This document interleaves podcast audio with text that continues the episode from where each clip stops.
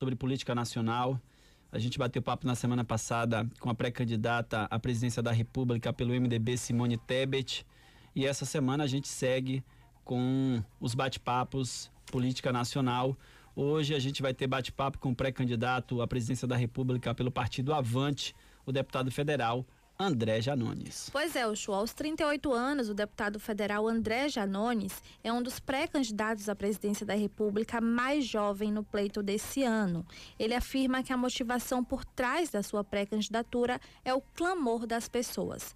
Deputado federal de primeiro mandato, o parlamentar que fez parte do que faz parte do Avante de Minas Gerais aposta na força das redes sociais e na projeção da política lá em Brasília para alavancar sua pré-candidatura candidatura nas eleições desse ano. É, Joana, em 2018, viu, o André tornou-se conhecido nacionalmente ao, ao apoiar a greve dos caminhoneiros e nas eleições do mesmo ano tornou-se o terceiro deputado federal mais votado de Minas Gerais. E aí, se comparado a outros pré-candidatos mais experientes, né, conhecidos ou que tem uma forte máquina partidária por trás, ele chega inclusive a rivalizar com Simone Tebet do MDB na faixa dos 2% de intenções de voto e também se considerada a margem de erro, já chegou a empatar inclusive tecnicamente com Ciro Gomes do PDT e o já não mais candidato a presidente Sérgio Moro do União Brasil. É, Sérgio, e é com o pré-candidato à presidência da República, o deputado federal por Minas Gerais, André Janones, que a gente bate papo agora aqui para Feira de Santana, para todo o interior do estado. Boa noite, deputado. Obrigado pela sua atenção em atender a gente aqui para fazer esse bate-papo aqui para Bahia. Boa noite, Uchoa. Boa noite a todos os baianos, a toda a Feira de Santana. Meu agradecimento a todos vocês, em especial à Rádio Princesa FM, por nos ceder esse espaço aqui para que a gente possa falar sobre a nossa história política e principalmente sobre o que a gente pensa para o nosso país. O deputado, eu queria começar fazendo esse bate-papo com o senhor, falando dessa PEC que foi votada ontem aí, inclusive durante a votação ontem a gente chegou a bater papo com o deputado aqui pela Bahia, deputado Ferenc Zé Neto, e eu acompanhei inclusive durante o dia de hoje, o senhor fez críticas a essa PEC que foi aprovada. Qual a, a visão do senhor em relação a essa PEC que entra em vigor aí e que foi aprovada ontem aí na Câmara Federal? Olha, o é uma PEC eleitoreira, é uma PEC com a pior das intenções, com a intenção clara de, de manipular as pessoas no processo eleitoral. Isso é fato absolutamente indiscutível. Dito isso, é, e às vezes pode parecer um pouco incoerente, mas não é quando você aprofunda a reflexão, Dito isso, feitas todas essas críticas, é absolutamente impossível votar contra essa PEC. Por quê? Porque a gente tem hoje no Brasil cerca de 30 milhões de pessoas que estão praticamente passando fome, mais de 60 milhões de brasileiros que estão vivendo em condições de insegurança alimentar. Então, por mais que você perceba o caráter eleitoreiro, é, é impossível você passar, é, você não, não você não votar favoravelmente a essa PEC. É difícil, por exemplo, você dizer para uma mãe que está com o filho passando fome, que não tem condições de alimentar a sua família, dizer o seguinte, olha, é, eu vou votar contra que você tenha condições de colocar comida na mesa agora, porque isso pode implicar na reeleição do Bolsonaro. Então não dá. É, Bolsonaro, na minha, na minha visão, na minha opinião, ele faz um ato que, para mim, na minha análise, é um ato covarde. Um ato onde, um ato onde você usa o sofrimento das pessoas para levar ali um, um afago a elas, para levar uma esperança a elas. Mas isso não justifica que eu tire essa esperança dessas pessoas. Então, votei favorável e o questionamento não deve ser por que ter o aumento agora em agosto, setembro, outubro, novembro, dezembro. A gente deve questionar é por que, que não teve em julho, em junho, em maio, por que, que não vamos ter ela continuar valendo em janeiro, em fevereiro em março. Só para finalizar esse ponto, dizer que eu tenho sido coerente, eu defendo o auxílio no valor de 600 reais, desde o início do meu mandato. O presidente é que mudou de opinião agora, porque até ontem me chamava de populista quando eu dizia que era possível pagar o auxílio no valor de 600 reais. A gente está batendo papo com o pré-candidato à presidência da República, o deputado federal André Janones, fazendo esse bate-papo aqui com a gente. Deputado, nas eleições de 2018, né, o mesmo sem ser é, o, o, candidato, o seu nome era bastante, inclusive, citado nas pesquisas espontâneas, né? Neste pleito, seu nome já aparece em empate técnico com grandes nomes, como o Serginho falou há pouco, né? o Sérgio de Sales falou há pouco aqui. A gente tem aí o senhor empatado, por exemplo, com Simone Tebet, que está no MDB, que é um grande partido, que tem uma grande estrutura.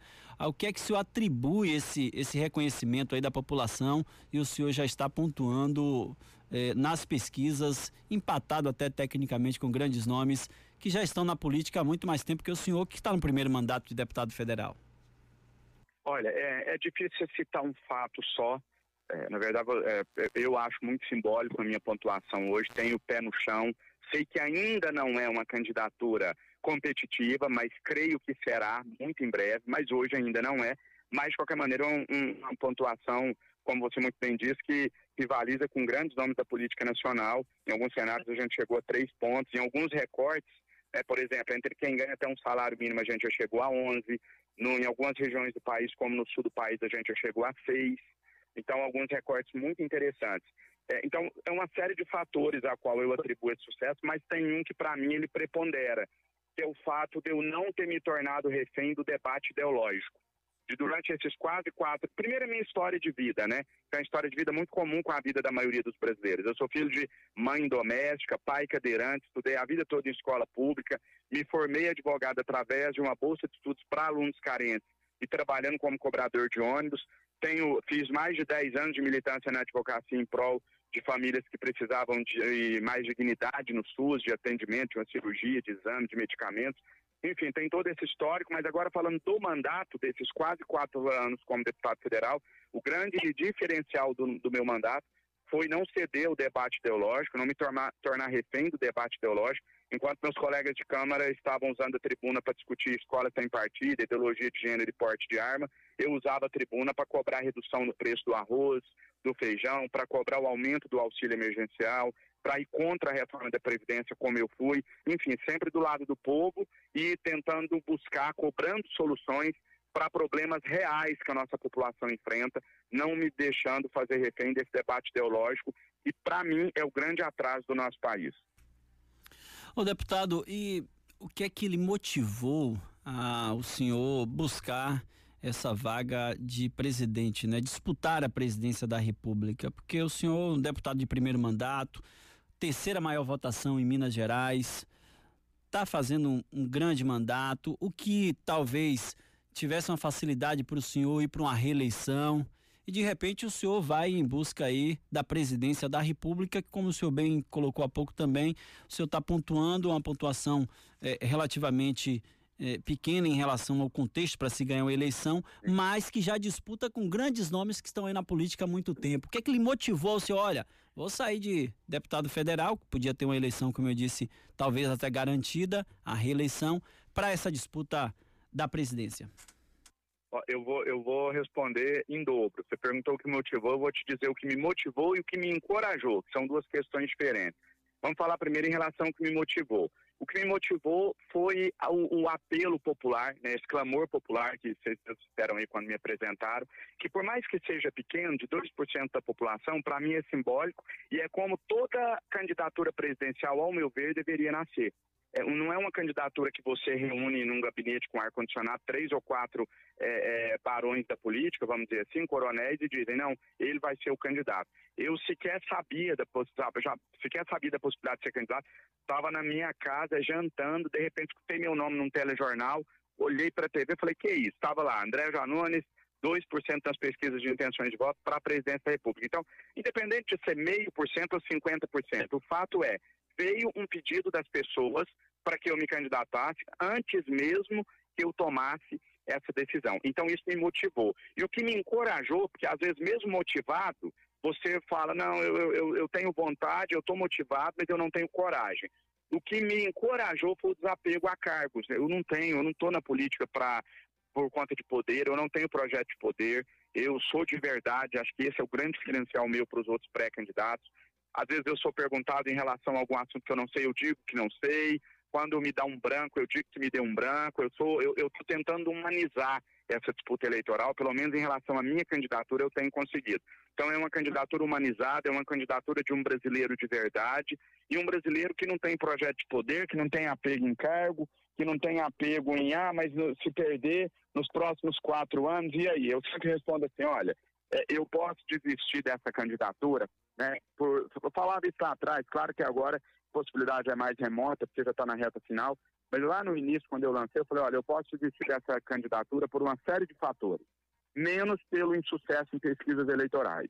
Alguém que desiste de uma candidatura por conta de insucessos em pesquisas, ele não tem projeto de país, ele tem projeto de poder. Então, minha motivação tendo 1% ou 50%, ela é a mesma, é de ir adiante, e, e esse é o nosso propósito, é realmente apresentar uma alternativa para o país. Confesso que o cenário é difícil, que existe uma polarização, né, mas se eu conseguir convencer aqueles que já conhecem, que já me acompanham, já é um grande salto, já é um, um, um grande passo para fazer dessa candidatura uma candidatura competitiva. É nesse sentido que eu que eu lhe pergunto agora, né? O senhor falou dessa polarização, existe essa polarização, isso está é, claro, né, entre o ex-presidente Lula e o atual presidente Jair Bolsonaro. E essa busca pela terceira via, né? Os partidos estavam tentando, é, cada um tentando encaixar algum nome. O senhor é, se coloca nesse, nesse contexto de terceira via? Eu só não gosto da expressão.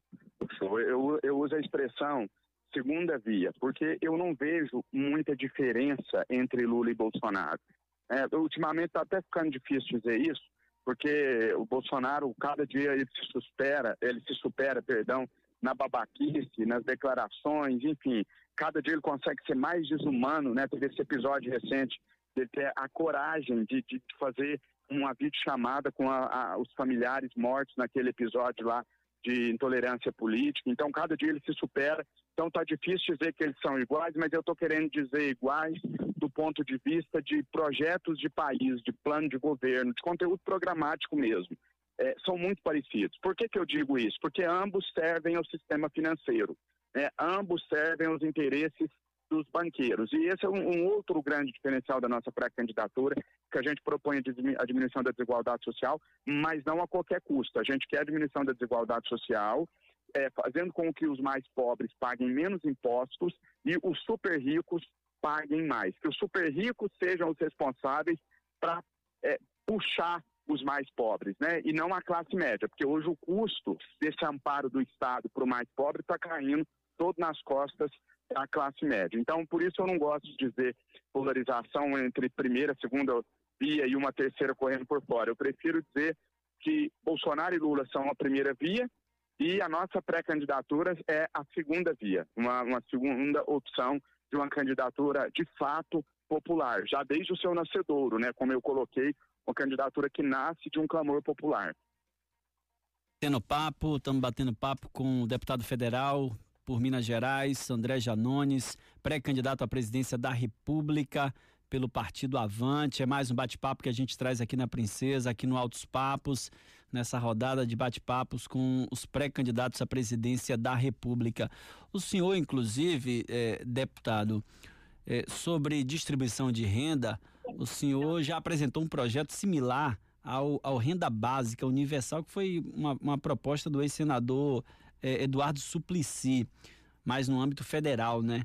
O senhor enxerga como uma alternativa viável a gente ter é, um valor igual para todos os brasileiros nessa distribuição de renda?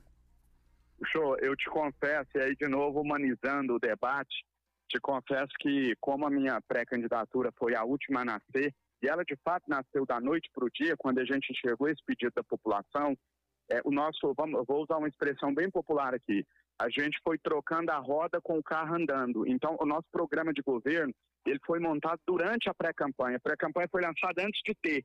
E a gente fez essa pré-campanha ouvindo as pessoas.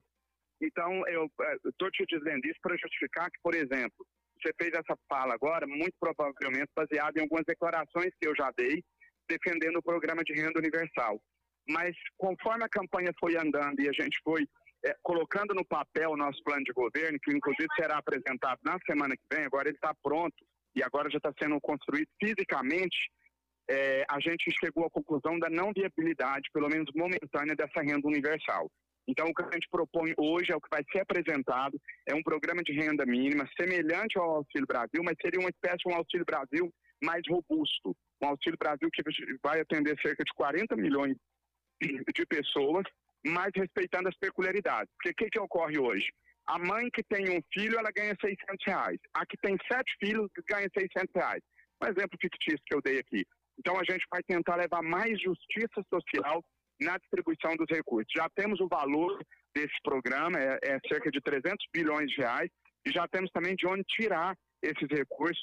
Eles serão, é, eles serão é, destinados a partir, eles serão oriundos a partir de uma reforma tributária, uma, uma ampla reforma tributária, com vista a combater os privilégios, será encaminhada para o Congresso Nacional já nos seis primeiros meses de mandato, e através dela a gente vai viabilizar as fontes para o pagamento desse programa de renda mínima que a gente propõe. Além desse programa de renda mínima, deputado, que outras bandeiras o senhor tem colocado aí na sua pré-campanha para o senhor chegar à presidência da República? O que é que o senhor defende a mais aí para o nosso país? Eu vou passar de forma rápida por todos os pontos, mas lembrando que a diminuição da desigualdade social é a mensagem da nossa candidatura. Isso é mais importante que as propostas. É, é, é o, o, a essência que deve permear a construção de todas as propostas. Então vamos lá, rapidamente.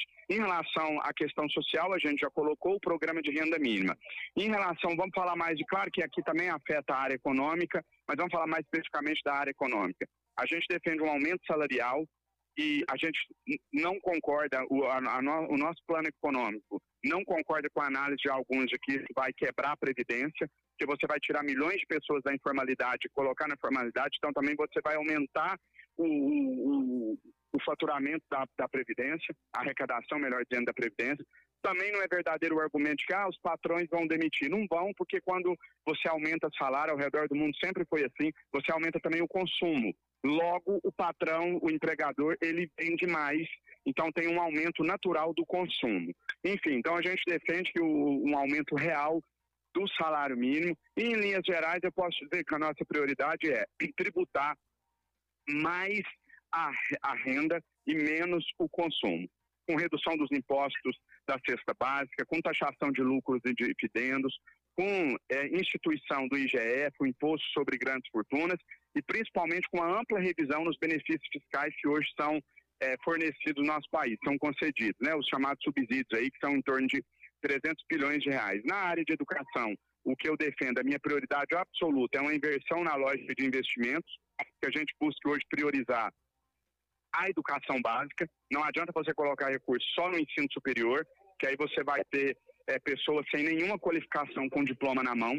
A gente defende que através do investimento em educação básica você vai preparar esses profissionais para que, com ou sem diploma, eles possam serem, eles possam ser colocados no mercado de trabalho.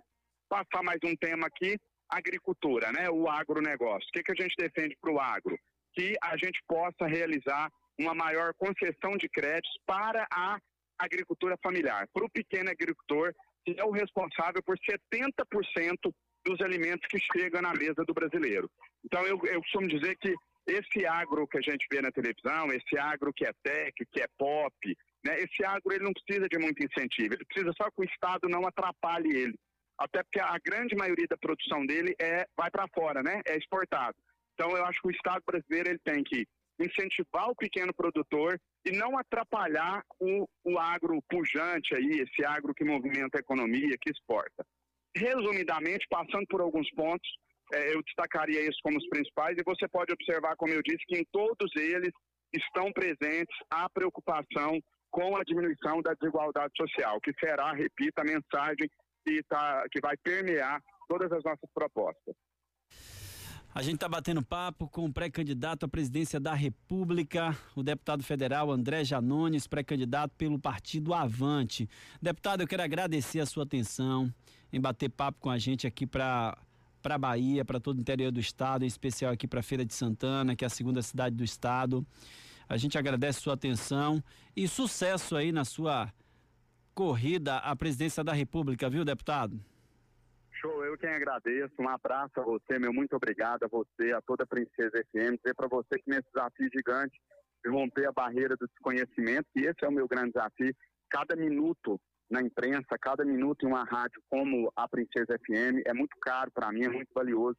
Então, meu muito obrigado de coração. Um grande abraço a você, a toda a Feira de Santana, a todo o estado da Bahia. Espero estar em Feira de Santana muito em breve. e que Deus abençoe todos nós, o nosso povo e o nosso país. Grande abraço. Abraço, obrigado mais uma vez pela atenção aí do deputado federal por Minas Gerais, André Janones, pré-candidato à presidência da República. É mais um bate-papo de política nacional que a gente traz aqui nessas rodadas que a gente tem colocado aqui no programa. Semana passada a gente teve bate-papo com Simone Tebet, também falando sobre a sua pré-candidatura à presidência da República e hoje o deputado federal André Janones, deputado de primeiro mandato, mas que tem feito um grande trabalho na Câmara Federal. Bem Foi colocado. o terceiro mais votado em Minas, né, Joana?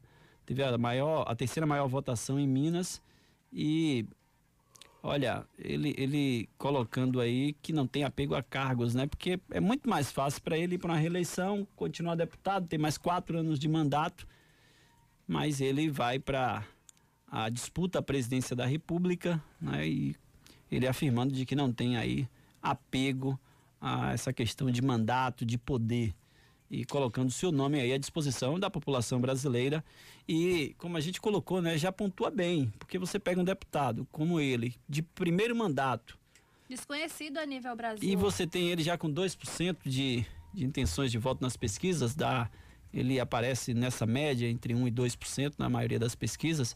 Então, já querendo ou não, já está aí com com um percentual que inclusive a gente tinha para você ter noção, para a gente lembrar, que saiu da disputa Sérgio Moro, o Dória. Dória lá em São Paulo, né, que foi prefeito de São Paulo, governador de São Paulo e pontuava também com 2%, como André Janones, que é deputado federal de primeiro mandato por Minas Gerais. É, e que já consegue disse, um percentual desse, né? É, em alguns recortes aí chegando a 6, 11%, né? Dependendo muito da, da região e também do, quando vai analisar da parcela de público, né, o senhor? Isso, quando vai analisar regionalmente, né, isso, e, do, e, do, público, né, analisando e os aí números. nas eleições de 2018 mesmo foi é, surpresa, porque assim ninguém conhecia quem era o André Janones. E fala bem, e viu? sempre aparecia o nome dele nas pesquisas e fala bem. Segundo ele, foi o que motivou também, né? O público pedia para que ele fosse candidato e ele acabou acatando é, não para presidente, mas para deputado, deputado e levou, né? E ele, inclusive, tem se destacado muito nas redes sociais, viu? O show tem levado aí cerca de mais de 2 milhões de seguidores somente no Vou passar Instagram. a seguir o deputado também aí para aumentar esse, esses esse seguidores dele. Gente, são 18h50. Esse é o Altos Papos, é informação para você de um jeito diferente.